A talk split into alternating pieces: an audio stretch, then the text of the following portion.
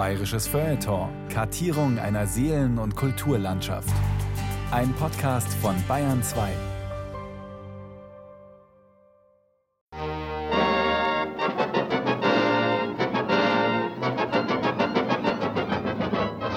Ich schlage die Autobiografie von Eva Mattes auf und lese die ersten drei Zeilen des Kapitels Kindheit. Das ist doch ein toller Beginn dieser Sendung. Mattes schreibt, mein Vater fand mich hässlich, als ich auf die Welt kam. Ich war ganz gelb und hatte an jedem Auge nur drei Wimpern. Die Hebamme, die unter Depressionen litt, hängte sich nach meiner Geburt auf. So beginnt Eva Mattes Autobiografie, Titel Wir können nicht alle wie Bertha sein. Diesen Anfang lese ich dreimal. So überraschend und ohne Rücksicht auf Verluste ist er formuliert. Ich frage mich, kann ein Baby wirklich so hässlich sein? Hat die Hebamme auch deshalb Selbstmord begangen, weil sie sich tatsächlich schuldig fühlte, so ein unschönes Kind auf die Welt gebracht zu haben? Und ist es nicht erstaunlich, mit welcher Art von wildem Witz Eva Mattes auf ihr Leben blickt? Mein Herz muss immer wandern, mein Herz Eva wurde am 14. Dezember 1954 in der oberbayerischen Kleinstadt Tegernsee geboren. Als Tochter der aus Budapest stammenden Sängerin, Tänzerin und Schauspielerin Margit Schimo sowie des österreichischen Komponisten und Arrangeurs Willy Mattes. Noch nie verspürte ich Reue, wenn ich mir den Nächsten nahm. Warum eigentlich am Tegernsee? frage ich Eva Mattes. Keine Ahnung, weil meine Mutter da war. Muss ja irgendwie sowas gewesen sein. Die waren da, ich weiß ich nicht, am Tegernsee. Aber ihr habt da nie gelebt? Nein, die haben am Schliersee dann gelebt. Es war alles, glaube ich, sehr im Aufbruch und schon Scheidungsgedanken und so. Das war alles, glaube ich, schon ziemlich fragil.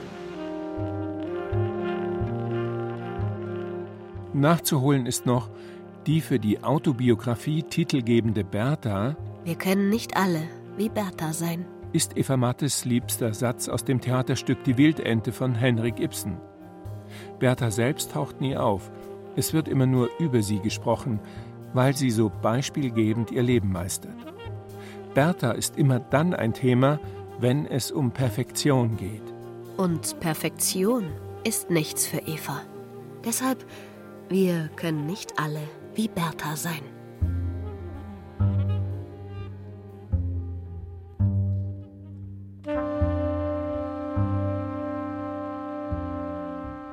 All About Eve. Die außergewöhnliche Karriere der Schauspielerin Eva Mattes. Ein Feature von Moritz Hohlfelder.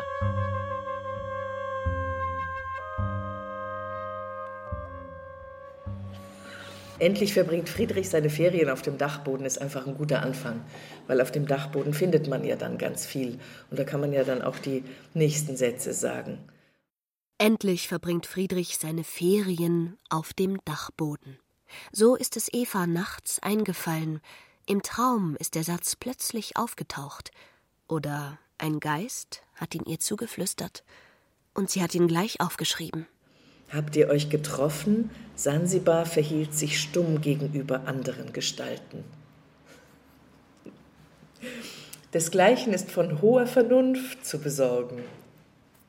Absurd. Ja, einfach absurd. Sterben mussten auch der junge Greis und die Adonisröschen. Den mag ich besonders gern. Diesen Satz. Ein Konzert ist daraus geworden. Evas geträumte Sätze mit dem Berlin Improvisers Orchestra. Die Musiker eingeladen und dirigiert hat der österreichische Künstler Wolfgang Georgsdorf, der Mann von Eva Mattes. auch sie nie vom Spieltrieb verlassen. Der Spieltrieb ist da im Zusammensetzen von neuen Texten. Also die nimmt was in die Hand, gestaltet etwas damit und es geschehen kleine Wunder. Man könnte jetzt Musik aus diesem Konzert mit den geträumten Sätzen spielen, aber Eva Mattes wird man damit erstmal gar nicht gerecht. Es widerspräche ihrer meandernden Lust am Erzählen, ihrer Freude an immer neuen Gedanken, an allem, was ihr gerade in den Sinn kommt. Die Musik also später. Endlich verbringt Friedrich seine Ferien auf dem Dachboden. Ich habe Eva Mattes kennengelernt, als ich 2012 an einer Biografie über den Filmemacher Werner Herzog arbeitete.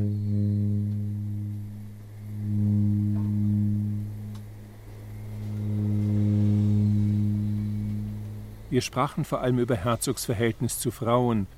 Mit dem rebellischen Regisseur, der einen durchaus weichen Kern besitzt, war die Schauspielerin gut drei Jahre liiert, von 1976 bis 1979. In ihrer Autobiografie schreibt sie: Im Spätsommer 1976 kam Werner Herzog in den zweiten Stock der Papenhuderstraße 34 gehumpelt und stellte sich mir stolz mit seinem Gipsbein vor. Eine Trophäe, die er sich beim traditionellen Fußballspiel des Hofer Filmfestivals erkämpft hatte. Ein paar Tage zuvor hatte er mir am Telefon eine Rolle in seinem nächsten Film Stroschek angeboten. Jetzt wollte er mich persönlich kennenlernen und mir von dem Projekt erzählen. Stroschek sollte ein Film über drei Außenseiter werden, die mit ihrem Leben in Berlin nicht klarkommen und sich auf den Weg nach Amerika machen, wo ja angeblich alles besser ist. Zwei Filme hat Eva mit Werner gedreht – 1976 Stroschek und 1979 Wojcek an der Seite von Klaus Kinski nach dem Drama von Georg Büchner. Ich bin nur ein armes Weibsbild. Und doch habe ich einen so roten Mund als die großen Madammen. Mit ihren Spiegeln von oben bis unten. Und ihren Herren, die ihm die Hände küssen. Auf einem Flug von Berlin nach München lernte ich Helma Sanders Brahms kennen. Du bist ja ganz anders, sagte sie, viel zarter, als ich dich aus deinen Filmen kenne. Und dann bot sie mir die Rolle ihrer Mutter Lene in ihrem nächsten Film Deutschland bleiche Mutter an. Eines Nachmittags, während wir in einer Villa im Grunewald drehten, kam die Regieassistentin zu mir und sagte: Eva, du musst in zehn Minuten in der Telefonzelle da drüben an der Ecke sein. Werner Herzog will dich anrufen. Ich ging also ziemlich verdattert in die Telefonzelle und tatsächlich klingelte das Telefon und Werner war am Apparat. Er rief aus Cannes an, von den Filmfestspielen. Wojciech lief im Wettbewerb, wegen des Drehs mit Helma hatte ich aber nicht hinfahren können. Zu meiner großen Überraschung sagte Werner jetzt: Stell dir vor, Kinski kriegt keinen Preis, aber du. Du musst sofort nach Cannes fliegen. Heute Abend ist die Preisverleihung. Du musst heute Abend in Cannes sein. Und wenn ich dir persönlich einen Hubschrauber schicke, sagte er. Und dann ich reise jetzt allerdings ab. Wenn du kommst, bin ich nicht mehr da. Eva und Werner haben eine gemeinsame Tochter, die 1980 geborene Hanna Mattes. Sie ist Künstlerin und Fotografin. Hannas Freund hat ein Lokal in Berlin, das Miller. Und dort sitze ich nun mit Eva Mattes und wir sprechen über ihre Karriere, über Filme und Theaterstücke, über die Familie und das Leben, auch über die Lust am Autofahren in der Stadt und über das Vergnügen, ein gutes Glas Wein zu trinken und eben über die geträumten Sätze. Dann Chaos oder wie begrüße ich meine Mutter im Stehen. Das war der erste Satz, den ich überhaupt geträumt habe, 1988 im Herbst in Wien. Bei den Proben zu Kaufmann von Venedig. So fing das Ganze an. Und hast du eine Ahnung, warum das der erste Satz war oder wie der plötzlich kam? Nein, oder was der nein, keine Ahnung. Chaos oder wie begrüße ich meine Mutter im Stehen? Keine Ahnung. Hast du deine Mutter immer im Stehen begrüßt? Nein. nee, gar nicht. Und ich hatte jetzt auch keine besondere Beziehung in dieser Zeit zu meiner Mutter. Also keine verwandelte oder andere oder leichtere oder schwierigere. Überhaupt nicht. Der zweite Satz war dann, Gott ist in der Schlange. Dazu gab es das Bild einer Wäscheleine, und um diese Wäscheleine schlängelte sich eine Schlange. Und dann kam die Stimme Gottes. Gott ist in der Schlange. Ja, so wenn man die Paradiesgeschichte Natürlich, nimmt. stimmt ja. Irgendwie. Da war ja auch die Versuchung. Genau. Und Schlangengift ist ja auch eine Medizin. Und wie viele Sätze gibt es eigentlich inzwischen? Also für dieses Konzert hatten wir. Mal eben umblättern hatten wir 52. Der letzte Satz war, Es ist schon alles gesagt. Die Eier sind gebrütet und am Ende bleibt es Tag, egal wie gelb. ja, ich kann auch nichts dafür. Andere können sowas im wachen Zustand, ich kann das nur im Schlaf. Den Seinen gibt's der Herr im Schlaf. So heißt es doch, oder? Man ist keinen Tag gleich. Ich bin schon in der nächsten Stunde wieder jemand anderes. Es ist komplex. Ich halte an dieser Stelle des bayerischen Feuilletons über Eva Mattes schon drei Fäden in der Hand, die sich durch diese Sendung ziehen könnten.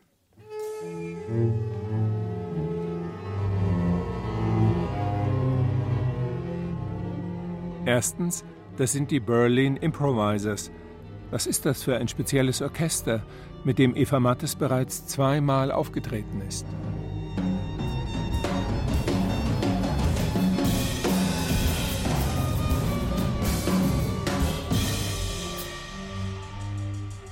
Eine unbemannte Ratte stürzte sich gestern Morgen unbekannterweise ins Meer. Eva träumt sich schon seit langem in die inneren Untiefen und surrealen Strudel ihres immer fließenden Textstromes hinein.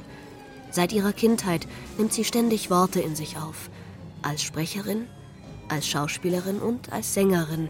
Und wer könnte das besser orchestrieren als ein wilder Klangkörper wie die Improvisers, deren Mitglieder aus aller Welt immer nur für ein Konzert zusammenkommen, um dann unbändig aufzuspielen und danach wieder in alle Richtungen auseinanderzustreben.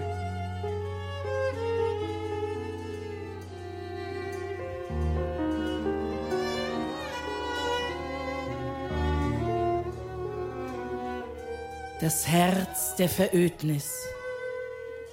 Zweiter Faden Werner Herzog. Der Mann, der nie da war, der meist irgendwo war. In irgendwelchen Dschungeln, auf irgendwelchen Inseln, in irgendwelchen Wüsten. Eva lebte in Hamburg, er hatte seine Wohnung in München. Eva und er haben nie zusammengelebt. Und sie durfte ihre gemeinsame Beziehung nie öffentlich machen. Er wollte das so. Eva fällt das bis heute nicht leicht. Das merkte sie beim Verfassen ihrer Autobiografie und schrieb natürlich darüber.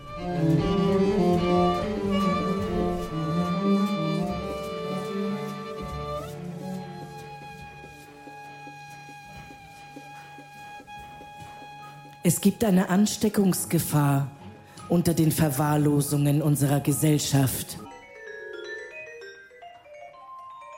Dritter Faden Die Mutter. Margit Schimo war selbst Schauspielerin und sie war skandalumwittert. 1940 war sie als eine der ersten in einem deutschen Film oben ohne zu sehen gewesen, wenn auch nur kurz, während eines Tanzes in Der Postmeister nach einer Erzählung von Alexander Puschkin. Für mich könnte die Welt aus lauter Männern bestehen. Das wäre so nach meinem Sinn. Keine Stunde ließ ich dann ohne Liebe vergehen. Dafür gebe ich alles hin. Auch Eva träumte von schönen Rollen und von der Liebe. Das war schon immer so, solange sie zurückdenken kann. Mit zwölf hat sie das erste Mal auf der Bühne gestanden, mit 15 ihren ersten Film gemacht. Im Archiv finde ich ein altes Interview mit Eva Mattes aus dem Jahr 1972. Mein Gott, ich möchte. Ich kam auf den Schauspielerberuf, kam ich eigentlich durch meine Mutter die früher auch Schauspielerin war, Margit Schimo. Und wir hatten einmal eine Party zu Hause und da hat sie alte Platten von sich gespielt. Sie hat früher auch gesungen. Und da war ich, glaube ich, sechs Jahre alt und ich war die auch, glaube ich, einen kleinen Schwips. Ich weiß es nicht. Ich war furchtbar müde und dann habe ich angefangen zu weinen. Da erinnere ich mich noch ganz genau, weil mir die Platten so gut gefallen haben. Und seitdem glaube ich, möchte ich Schauspielerin werden, weil ich fand das damals so schön. Dann habe ich meine Mutter auch im Film gesehen. Ich fand das einfach herrlich und es hat sich bisher noch nichts geändert. Die Welt aus lauter Männern bestehen und sich nur um Liebe drehen. Mit 14 hatte Eva einen Freund. Dietmar war 21 und studierte. Das war in München zur Zeit der Studentenrevolte rund um 1968. 68, da habe ich mehr so Uschi Obermeier im Twen, in der Zeitung Twen bewundert und gut über meinen Freund. Ich meine, ich war 14 und ich hatte einen Freund und er war 21 und studierte Geschichte. Und der ist zum Beispiel mit mir nach Dachau gefahren ins KZ. Und von da an fing ich natürlich schon an, nachzudenken und nachzufragen und es war heftig vermutlich. Ne? Ja. Also warst du da wahrscheinlich das erste Mal? Oder? Ja, ich war das erste Mal und es war, das war heftig. Klar, es war heftig. Wir sitzen in Berlin in einem Lokal namens Miller und reden über München. Über die 60er Jahre, über die 68er, über die deutsche Aufarbeitung der Schuld im Dritten Reich, aber auch über die Nackten im englischen Garten, über ein neues und anderes Lebensgefühl, über die Friedensbewegung. Da beginnt, wie auf ein Kommando, draußen ein heftiger Regenguss. Es plattert plötzlich ganz wild auf den Gehweg und die Straße vor dem Lokal, es blitzt und donnert. Blitzt es? Ich habe ja so furchtbare Angst vor Gewitter. Ich muss mal meine Augen ein bisschen zumachen, aber das macht ja nichts. Eva Mattes macht also die Augen zu und hört dann nicht mehr auf zu reden. Vermutlich, weil sie die Augen zu hat und ihr Gegenüber nicht mehr wahrnimmt. Es geht um den Nationalsozialismus und Evas Verhältnis zu ihrer Mutter, weltanschaulich wie beruflich. Später, beim Abhören der Aufnahme, bemerke ich, dass Eva Mattes acht Minuten lang ohne Pause über Margit Schimo gesprochen hat, intensiv und berührend. Was also damit tun? In einzelne Passagen zerlegen oder in einem Stück senden? Ich entscheide mich für die Fassung in ganzer Länge und ohne Schnitt. Ich wollte eben bestimmte Dinge gar nicht. Ich wollte eben nicht in der Klatschpresse stehen, was meine Mutter aber ganz toll fand und, und ganz erstrebenswert. Und da hatten wir auch immer kleine Meinungsverschiedenheiten, aber sie hat mich immer respektiert. Und sie hat auch respektiert, dass ich nicht mit ihr Text lernen wollte. Das war schon bei der ersten Rolle eigentlich klar, weil ich gemerkt habe, das ist ein ganz anderer Ton, das geht überhaupt nicht. Sie war ja Ungarin, hatte auch einen Akzent und, und ich war schon auf einem ganz anderen Weg. Und irgendwie wusste ich das eigentlich von Anfang an. Und mein Körper wusste das und mein, mein Spielwesen, mein Spieltrieb wusste das. Wie hast du damals auf diese Uferzeit geblickt oder diese, das war ja auch eine eigene Kultur, also. Ja, also ich habe sie irgendwann sehr angegriffen. Ich habe das hinterfragt und, und natürlich habe ich sie gefragt, was hast du denn gemacht in der Zeit? Und darüber haben wir sogar einen Film gemacht. Du mit deiner Mutter? Ja, also der ist äh, durch Zufall quasi dann in eine Richtung gerutscht, die wir gar nicht vorhatten. Das sollte ein Film sein über meine Mutter und mich, ein Porträt. Und es kam zustande, weil ich einen Film in Berlin drehte, der hieß Ilse Lore, 1000 Lieder ohne Ton. Das machte Claudia Holdack und das Buch hat Christiane Hölger geschrieben. Das war die beste Freundin von Romy Schneider. Wir drehten diesen Film und ich erzählte immer von meiner Mutter und dass ich glaube, dass meine Mutter Seiten in sich hat, die so verborgen und verschüttet sind aus Schmerz und die wollte ich so gerne, ja, die wollte ich sichtbar machen. Und ich wollte mir eigentlich eine Kamera kaufen und mit ihr einen Film machen, Medea eigentlich. Also, aber, aber so meine Form von Medea, weil ich hatte Medea gar nicht gelesen. Ich hatte nur immer irgendwas gehört von Medea und fand den Namen toll. Oder, aber ich wollte die Tiefe meiner Mutter erfahren und natürlich auch wollte ich Liebe. Nicht, dass ich die nicht bekommen habe, aber ich wollte mehr. Ich habe dann aber keine Kamera gekauft, sondern ein Klavier für meine Schwester, denn die fing an, Gesang zu studieren und sie brauchte ein Klavier. Und das habe ich auch irgendwie eingesehen. Auf jeden Fall redete ich mit den Frauen, Claudia Holdack und Christiane Hölger, darüber und die haben gesagt, Mensch, dann lass uns doch mal ein Porträt machen über deine Mutter und über dich. Gut, gesagt, getan, haben wir angefangen zu drehen in München und das lief alles sehr konventionell ab.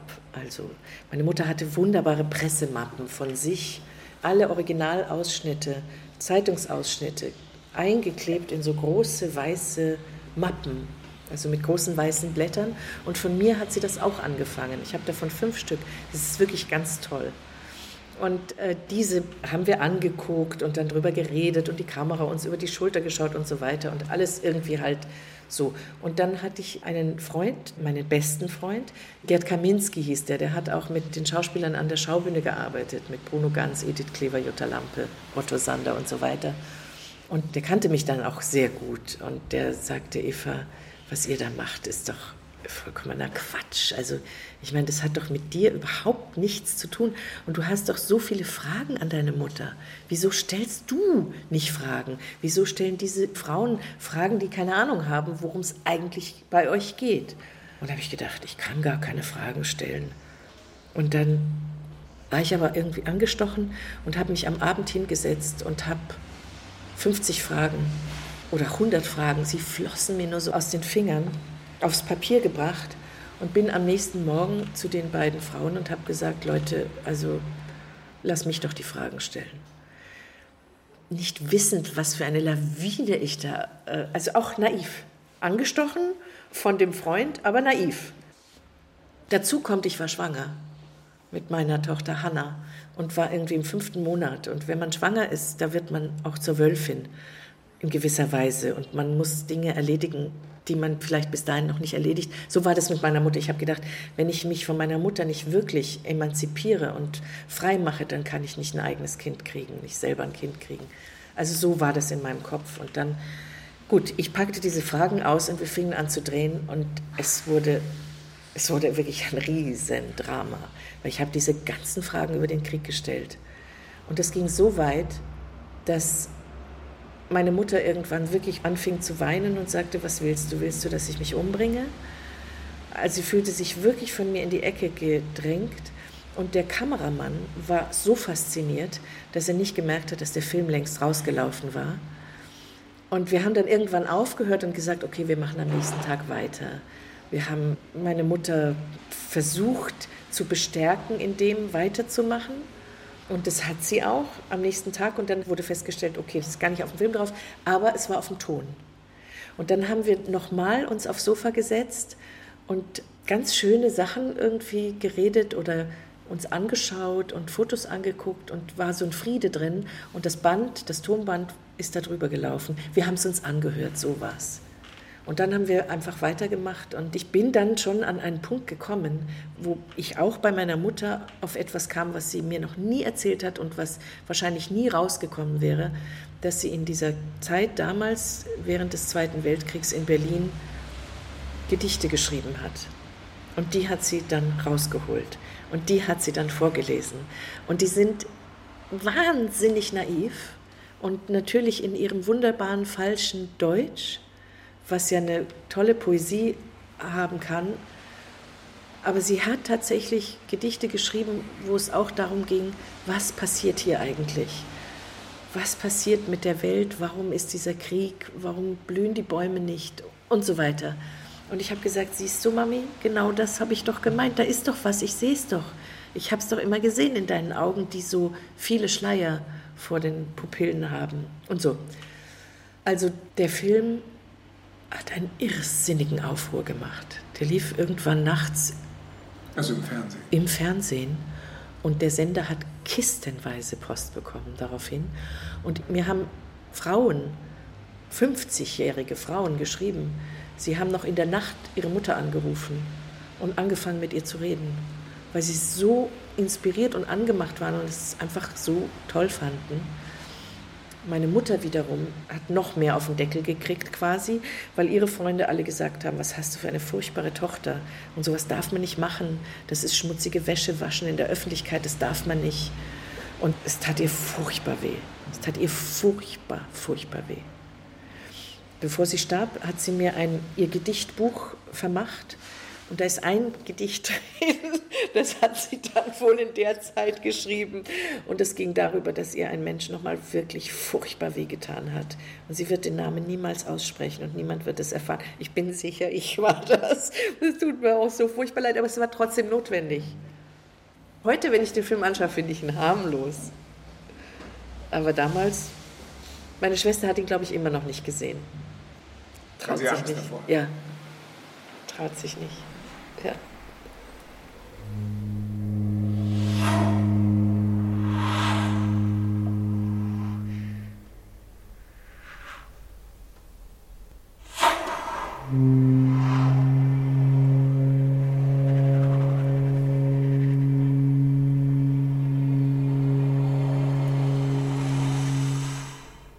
Das Gewitter hat aufgehört.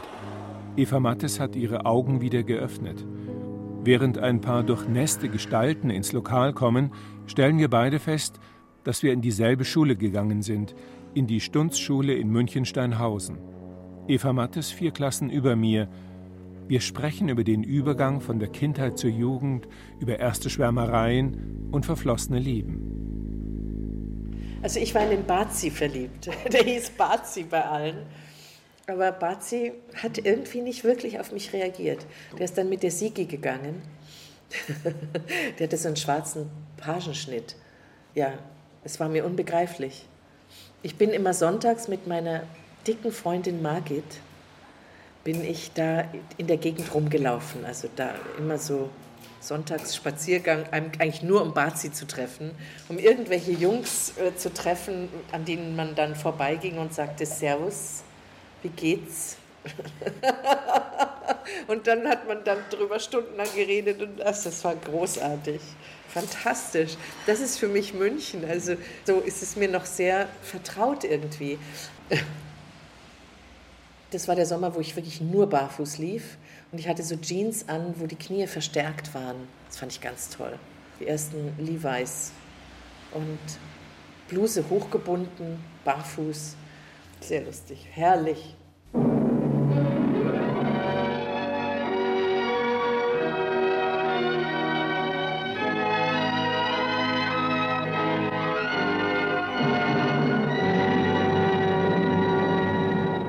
Wir werden angeln gehen, nicht wahr? Selbst Mom hat noch was vor. Eva hat ein gutes Gefühl für Sprache und für Rhythmus. Und so bekam sie im Sommer 1967 als 13-Jährige die Rolle des Timmy Martin bei der Synchronisation der Fernsehserie Lassie. Du hast recht. Wir werden die Sachen noch wegräumen, bevor Mama erschrickt vor der Unordnung auf dem Boden. Eva verstellte damals ihre Stimme ein wenig, mischte etwas Raues dazu, dann wieder etwas Kindliches. Ihre Tonlage war instinktiv die richtige. Sie beherrschte schnell die Technik und anders als bei den Jungs ihres Alters musste man bei ihr keinen Stimmbruch befürchten. Ich bin dann dahin und zack, hat gesessen wie eine Eins. Konnte das sofort und, und die Stimme passte eben auch. Und da habe ich 250 Folgen Lassie synchronisiert. Und ganz viele andere, ganz viele Jungs. Lieber Onkel Bill, kennst du das auch? Ja, da habe ich auch den Jungen gesprochen. Den Jody hieß er, glaube ich. Genau. Was Lieber Onkel ich Bill. gerne gesehen. Tammy vom Hausboot. Ja, das mochte ich auch gerne. Das mochte ich total ja. gerne. Die war ich, Hörst du den Südwind, er flüstert dir zu. Tammy, Tammy, mein Glück bist du. Oder so ähnlich, ne? Ja. So ging das. Ja, das fand ich auch ganz toll. Ja, und dann habe ich Pippi Langstrumpf synchronisiert. Und ich habe auch diesen Titelsong gesungen. Den kann man ja auch hören. Auf YouTube kannst du den hören. Da war ich 14. Zwei mal drei macht vier, bitte, bitte, bitte, und drei macht neune. Ich mach mir die Welt, bitte, bitte, wie sie mir gefällt. Hey, Pippi Langstrumpf, tjalali, tjalai, tjala, hopsasa. Hey, Pippi Langstrumpf, die macht, was ihr gefällt. Bereits mit 15 ließ Eva sich beruflich nicht mehr dreinreden. Sie wusste, was zu ihr passte und was nicht. Ihre Agentin schlug ihr Anfang der 70er Jahre vor, die Haare blond zu färben, weil das damals ziemlich gefragt war. Das sind wohl noch Nachwehen des Heimatfilms, dachte Eva und lehnte ab. Aber es gab da etwas Neues, das sie interessierte, den jungen deutschen Film. Und weil sie es einfach wollte und nichts anderes, geriet Eva in diese Welle des künstlerischen und politischen Aufbruchs hinein. Sie wurde Anfang 1970 zum Vorsprechen für einen Film von Michael Verhoeven eingeladen. Es ging um eine Art Parabel auf das Massaker von My Lai in Vietnam. Der Münchner Regisseur hatte 1969 die Geschichte zu seinem ersten Kinofilm Okay im Nachrichtenmagazin Der Spiegel aufgeschnappt, ein Drehbuch daraus gemacht und sich entschieden, den Stoff über den Vietnamkrieg nach Bayern zu verlegen und in München Grünwald zu drehen. Fünf amerikanische Soldaten sitzen in ihren Schützengräben und langweilen sich. Da kommt Van Thi, eine junge Vietnamesin, vorbei. Die Soldaten verhören sie. Es soll ein Spiel sein. Aber dann wird sie vergewaltigt, getötet und in den Fluss geworfen. Über ihre Rolle sagte Eva Mattes damals ich glaube, jedes Mädchen stellt sich mal vor oder stellt sich nicht direkt vor, aber denkt sich um Gottes Willen, wenn ich mal vergewaltigt werde, was mache ich dann bloß? Und ich glaube, jedes Mädchen hat schreckliche Angst, wenn ihr das passiert. Und so habe ich mir das auch vorgestellt. Und als die mich auch dann ganz schön angegriffen haben, habe ich mich halt kräftig gewehrt und geschrien.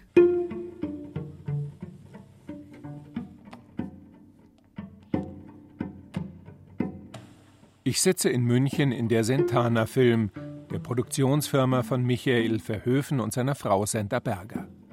Bis heute hängt über Verhöfens Schreibtisch das Foto eines Schützengrabens aus OK. Diese Schützengräben haben sich die Schauspieler selber ausgehoben, weil es war eine sehr, sehr sparsame, ich will nicht sagen billig, aber sparsame Produktion. Naja, und dann haben wir eben diese Proben gemacht, haben viel Gaudi gehabt. Klar, wir waren alle jung und so. Also wir waren nicht, sagen wir mal, erschüttert. Es ist ja ein erschütterndes Vorkommen gewesen. Ja. Aber wir haben das sehr sportlich genommen und haben keine Tränen vergossen, sondern wir haben eher äh, so diesen Zusammenhalt von jungen Leuten genossen. Eines Tages erschien Senta Berger am Drehort. Ich war geblendet von ihrer Schönheit, ihrem Lachen, ihrer Figur, den Sachen, die sie trug. Rote, eng anliegende Samtjeans und ihre Haare leuchteten in der Sonne. Außerdem war sie ein Star. Und die Frau von Michael Verhöfen, für den ich natürlich längst schwärmte, in den ich hoffnungslos verknallt war. Das kann sein, ja. Naja, gut. Ich war ja schon über 20, Mitte 20 oder gar Ende 20. Ich hatte ja schon mein medizinisches Studium abgeschlossen. So, und dann haben wir das da gedreht. Wir wussten schon, das, was wir da machen, ist ungewöhnlich. Jetzt nicht mal wegen des Themas. Das hätte in dieser Zeit auch jemand anderer machen können, aber hätte es nicht so gemacht. Ja.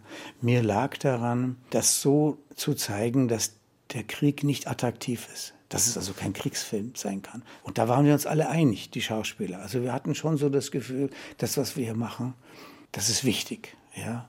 Und deswegen haben wir auch so, eine, ich, so ein Engagement gehabt. Ja? Wir hatten nicht das Gefühl, wir müssen hier die Welt verändern. Aber dass das ein Statement ist, das gesehen wird und wahrgenommen wird, das haben, haben wir schon gewusst. So, und dann kommt dieser Tag, wo sie dann als getötetes Mädchen in die Isar geworfen werden muss. Bei 5 Grad, es war furchtbar kalt. Und sie durfte ja nicht auftauchen. Sie durfte ja sich nicht bewegen und sie ist ja nicht mehr am Leben. Oh, Mann. Und das war so toll. Wir mussten sie dann befreien, weil sie blieb und blieb, hat sich nicht gerührt. So, und dann haben wir sie in Decken eingepackt und die Senta stand schon bereit äh, mit dem Auto. Und dann hat die Senta sie gebracht nach Hause zu uns. Und Sentas wunderbare Mutter, die Resi Berger, die hatte schon ein Bad eingelassen, heißen Tee und weiß ich, was sie noch alles vorbereitet hatte. Und dann kamen wir alle.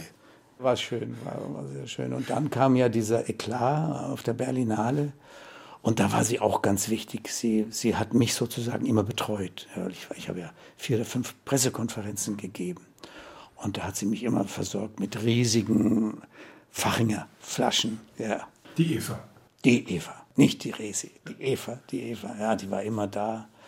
Die hat ja da dem Film nichts mehr zu tun, aber sie hat natürlich für den Film mitgekämpft.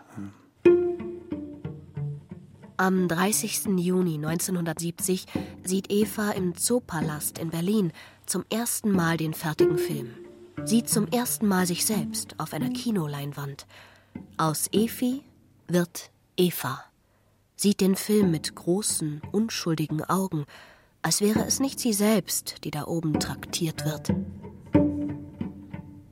Dann löste OK den größten Skandal aus, den es in der Geschichte der Berliner Filmfestspiele je gegeben hat. Jurypräsident George Stevens fühlte sich durch den Film in seiner amerikanischen Ehre verletzt und forderte, den Film aus dem Wettbewerb auszuschließen. Ich überlege, wie geht es weiter?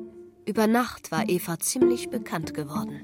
Wie komme ich von der Vergangenheit wieder in die Gegenwart von Eva Mattes? Es ist ganz einfach. Der Münchner Filmemacher Michael Verhöfen schlägt die Brücke.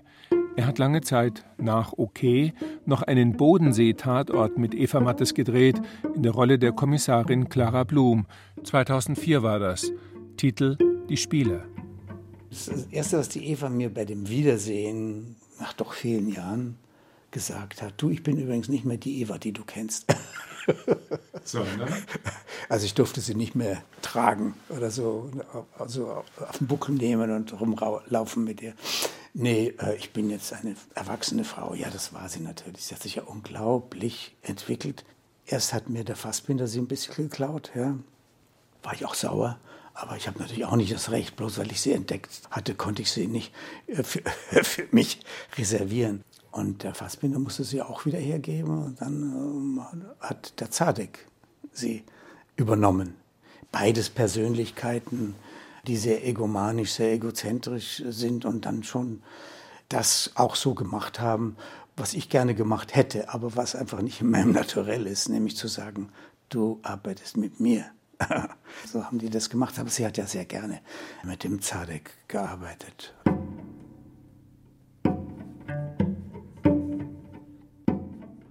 Sehr gut. Nun also vom Film und Fernsehen zum Theater. Eva landete, was näher gelegen hätte, vor allem geografisch, nicht an den Münchner Kammerspielen, sondern am Deutschen Schauspielhaus in Hamburg. Aber bevor sie dort anfing, mit Regisseur Peter Zadek zu arbeiten, hatte sie einen epochalen Auftritt in dem Drama Stallerhof von Franz Xaver Krötz. Eva war damals 17 Jahre alt und auf der Bühne öfters unbekleidet. Das Ganze ebenfalls in Hamburg. Eva Mattes fand das Stück umwerfend und wollte die geistig zurückgebliebene und kurzsichtige Beppi in Stallerhof unbedingt spielen. Und sie wollte dafür unbedingt alleine nach Hamburg gehen, ohne ihre Mutter. Sie war überzeugt, dass das der nächste logische Schritt ihrer Karriere sei. Würde sie einen Film nach dem anderen drehen, lese ich in ihrer Autobiografie, dann wolle sie vielleicht bald keiner mehr sehen. Das Theater aber sei etwas Seriöses. Das könne man bis ins hohe Alter tun. Die Schauspielerin sitzt mir gegenüber und nickt und lächelt. Was sie sich in ihrem Kopf zurechtgelegt hat, hat sie immer auch gemacht. Eva reiste mit ihrem großen Koffer aus rotem Lacklederimitat nach Hamburg. Alleine. Das war nicht einfach. Es gab auch depressive Phasen. Aber sie wollte arbeiten. Sie wollte unbedingt spielen. Bedingungslos. Immer. Und daraus schöpfte sie die Kraft, das Gefühl, allein auf der Welt zu sein, hinter sich zu lassen. Sie schuf sich neu aus ihrer Spielfreude. Das war im Frühjahr 1972, kurz vor den Olympischen Spielen. Naja gut, nachdem die Probenzeit zu Ende war, dann war Sommerpause, dann kam ich nach München zurück und da war plötzlich alles aufgeräumt. Da haben die angefangen, München zu säubern. Das Adria hatte geschlossen, der Monopterus haben sie die ganzen Gammler vertrieben und alles neu gestrichen und äh, die ganzen wunderbaren Cafés machten zu. Und auf einmal, ich hatte das Gefühl, da wird mit dem Besen alles, was irgendwie bunt, kreativ, lustig, frei, libidinös ist, das wird einfach weggefegt. Und von da an mochte ich München nicht mehr. Und dann bin ich ja auch sechs Jahre in Hamburg gewesen und habe mich mit dem nordischen Land angefreundet, in dem ich Fontane gelesen habe, ganz viel und Jane Austen und so und fing an, das flache Land zu lieben und auch die Hamburger. Und jetzt liebst du Berlin? Ah, oh, ja. Ja. Berlin ist jetzt, glaube ich, auch die Stadt, in der ich wirklich am längsten lebe. Seit 92 lebe ich jetzt hier. Ich habe nie gedacht, dass ich in Berlin landen würde. Aber man hat ja auch vieles nicht gedacht. Wir sitzen immer noch im Miller in Berlin und Eva Mattes drückt mir eine CD in die Hand, einen szenischen Liederabend mit Gedichten und Chansons, die sie singt und liest. Allein vier Lieder tragen Berlin im Titel und noch einige mehr handeln von dieser Stadt, in der Kurt Tucholsky in den 20er Jahren das andere, das neue Berliner Chanson ausrief. Mal Licht, damit man sehen kann, ob was da ist. Komm, mach mal Licht und rede nun mal nicht. Komm, mach mal Licht, dann wollen wir doch auch mal sehen, ob das eine Sache ist. Berlin im Licht. Ich glaube, ist bei Ihnen noch frei?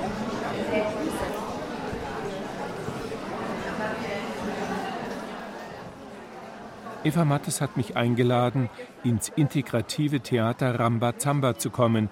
Spielstätte ist ein ehemaliges Stallgebäude auf dem Gelände der Kulturbrauerei in Berlin-Prenzlauer Berg. Dort tritt Eva immer wieder mit behinderten Kollegen auf, mit sogenannten Downies, den Menschen mit Trisomie 21. Es gilt das Motto: jeder kann was. Das Handicap der Schauspieler wird kreativ eingebunden, nicht als Defekt, sondern als Stärke. Der gute Mensch von Downtown heißt das fulminante Stück, das auf dem Spielplan von Rambazamba steht und in dem zwei Erzengel auf der Erde drei gute Menschen finden müssen, als Beweis dafür, dass die Menschheit noch eine Chance verdient hat, bevor eine Sintflut droht.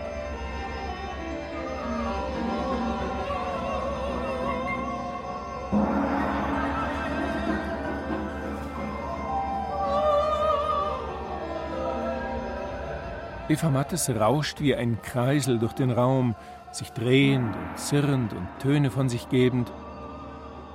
Mit einem weißen Regenschirm in der Hand und einem transparenten Poncho über ihrem üppigen Kostüm. Sie spielt einen der Erzengel, die zu Beginn von Gott informiert werden, dass die Welt wohl untergehen muss. Ich habe euch berufen, um euch Folgendes zu sagen. Hass und Neid treffen immer wieder um sich. Die Welt muss zugrunde gehen. Ich weiß gar nicht, wie ich es gemacht habe. Ich habe einfach gedacht, naja, spielen so wie sonst, weiß ich nicht. Ich habe ich hab mich auf die eingelassen, aber da kommt relativ immer, schon relativ immer das Gleiche. Und sie gucken dich auch nicht so an wie Menschen ohne Down-Syndrom, die haben schon eine Art von starren Blick. Naja, ich habe jedenfalls immer gedacht, was mache ich eigentlich? Also ist ja, ist ja grauenhaft, also ist ja so laienmäßig, was ich hier tue, aber ich will mich ja auch nicht hervortun. Wie passe ich mich da ein? Und ich habe immer gedacht, ich muss eine Art von, eine Figur erfinden, die ein bisschen ausgestellt ist, also ein bisschen nicht manieriert ist, aber aber doch nicht eine natürliche Figur. Weil diese Schauspieler mit Down-Syndrom haben alle eine ganz künstliche, eine Art von künstlicher Präsenz. Genau. Und ich wollte für mich auch was Künstliches finden, was mir sehr schwer fällt, weil ich überhaupt nicht künstlich bin. Also immer, wenn irgendein Regisseur versucht hat, mich künstlich zu machen, sogar Peter Zadek hat es manchmal versucht, für manche Figuren oder Momente, es geht einfach nicht. Es ist irgendwie mit mir nicht. Das Leben ist schön schöner als das Singen, als ich sah das Leben. Eva hat mit Hilfe der Kostümbildnerin Beatrix Brandler und der Regisseurin Gisela Höhne ein Vogelwesen erfunden. Eine Mischung aus Engel und Krähe. Der Hals schwarz, dazu künstlich lange Wimpern und ein Federhut auf dem Kopf. Und auf einmal guckte ich in den Spiegel und da war ein Vogel. Und dann habe ich so diese Bewegungen wie so ein Vogel gemacht, so Hühner, so, die so picken so ganz schnell. Und dann habe ich auch immer ah! gemacht zwischendurch. Und das war halt ein Geschenk des Kostüms und des Maskenbildes, was oft bei mir ist. Ich erfinde oft meine Figuren über Kostüme. Das fand ich immer so schön bei Peter Zadek, dass er zum Beispiel bei Othello haben wir unsere Kostüme alleine kreiert.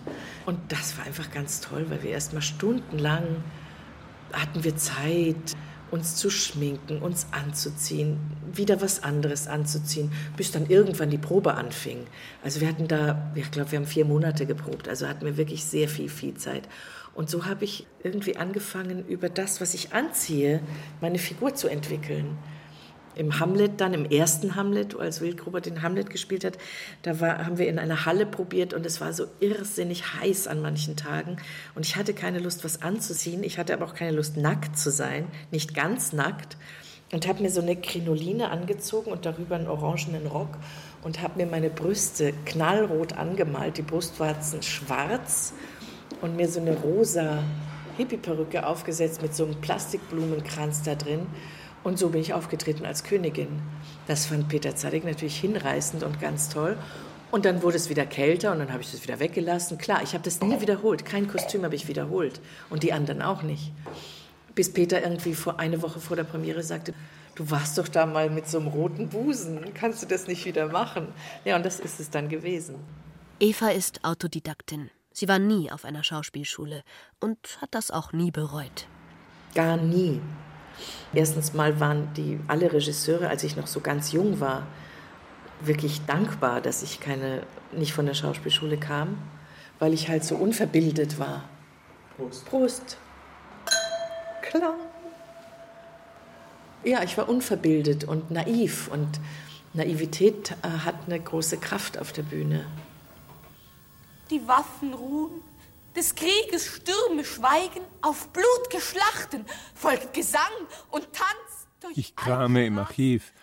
So klang Eva Mattes 1973 bei der Spielzeiteröffnung im Hamburger Schauspielhaus als Johanna in Schillers Jungfrau von Orleans. Mich rührt es nicht, das allgemeine Glück.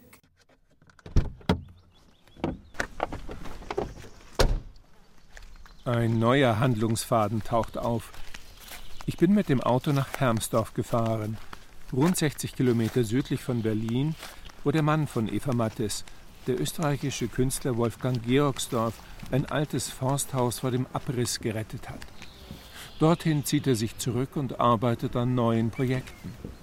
Ich möchte ihn unbedingt kennenlernen, weil Eva mir so begeistert vom Osmodrama erzählt hat, einer Geruchsorgel, die schon 2012 in Linz bei der Ausstellung Sinnesrausch zum Einsatz kam und nun vor ihrer deutschen Premiere in Berlin steht.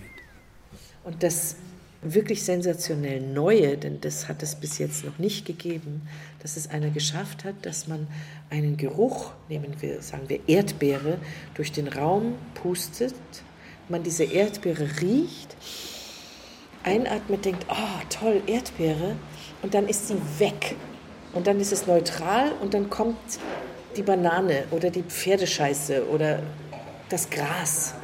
Und jeder Geruch ist für sich und vermischt sich nicht mit einem anderen. Dann sitzt mir Wolfgang Georgsdorf gegenüber auf der Wiese vor dem alten Forsthaus und redet begeistert und ausführlich über das Osmodrama und seine Geruchsorgel Smeller 2.0. Es dauert ein bisschen, bis ich ihm auch die Frage nach seiner Frau stellen kann, nach Eva Mattes. Die beiden sind seit 1988 zusammen und haben gemeinsam einen Sohn, den 1989 geborenen Josef Mattes. Das ist jetzt, wenn man einen Menschen fragt, der mit dieser Frau 30 Jahre zusammenlebt, ist das natürlich eine Frage, die mich überfordert. Und ich bin das noch nie gefragt worden. Das heißt, jetzt gibt es zwei Möglichkeiten. Entweder ich gehe lang in mich und komme dann, wenn weißer Rauch aufgestiegen ist, mit dem Beschluss und dem Bescheid. Oder ich versuche da mal schnell, gar nicht lange nachzudenken und sagen, okay, die Ursprünglichkeit, die Primitivität gepaart mit der Hintergründigkeit und der Subtilität, die Feinsinnigkeit und gleichzeitig die rohe Kraft, die, diese Lebendigkeit und dieses Triebwesen des Schauspiels, wirklich eine Triebtäterin in ihrem Feld, als der ich mich ja in meinem selber auch verstehe. Das heißt, da ist eine Resonanz da. Da merke ich, okay, das ist etwas auch Irrationales, aber es ist etwas Ununterbrochenes. Es ist etwas, das Tag und Nacht sich nicht abstellt. Irgendwie schwebt der Geist von Eva Mattes um das alte Forsthaus herum.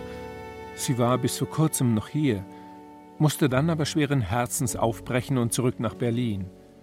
Sie ist wahnsinnig gerne in Hermsdorf, wo die Kiefern souverän malerisch auf dem märkischen Sand stehen, wo man im Sommer abends in die träge fließende Dahme springt, um sich zu erfrischen, und das grüne Meer hinter dem Wald ein weit bis zum Horizont wogendes Weizenfeld ist. Eva hat sich oft gewünscht, die Augen zu schließen und für ein paar Stunden oder einen Tag in einer anderen Zeit zu sein, in einem anderen Leben.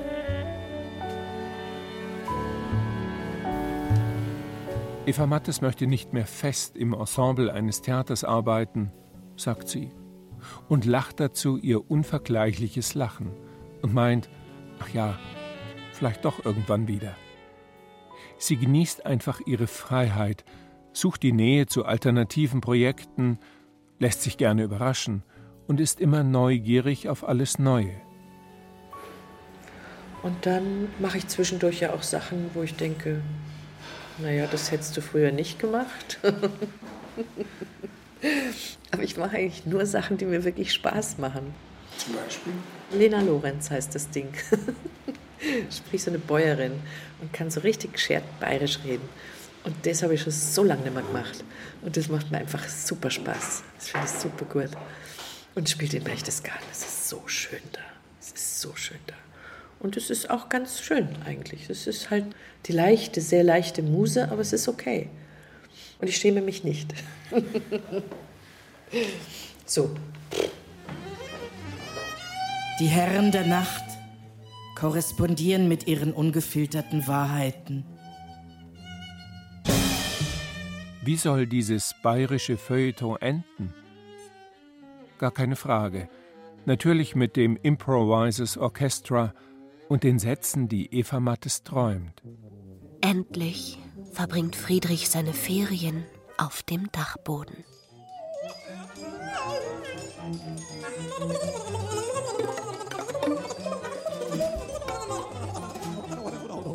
All About Eve. Die außergewöhnliche Karriere der Schauspielerin Eva Mattes. Ein Feature von Moritz Hohlfelder. Ton und Technik Daniela Röder. Regie Moritz Hohlfelder. Redaktion Ulrich Klenner. Die Sprecher waren Laura Mehr und der Autor.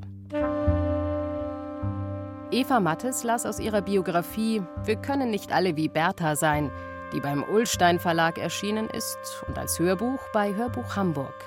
Zu hören waren außerdem Mitschnitte aus dem Konzert des Berlin Improvisers Orchestra vom 25. Februar 2016 in der Wabe Berlin. All About Eve, ein Feature der Redaktion Hörbild und Feature Land und Leute des Bayerischen Rundfunks 2016.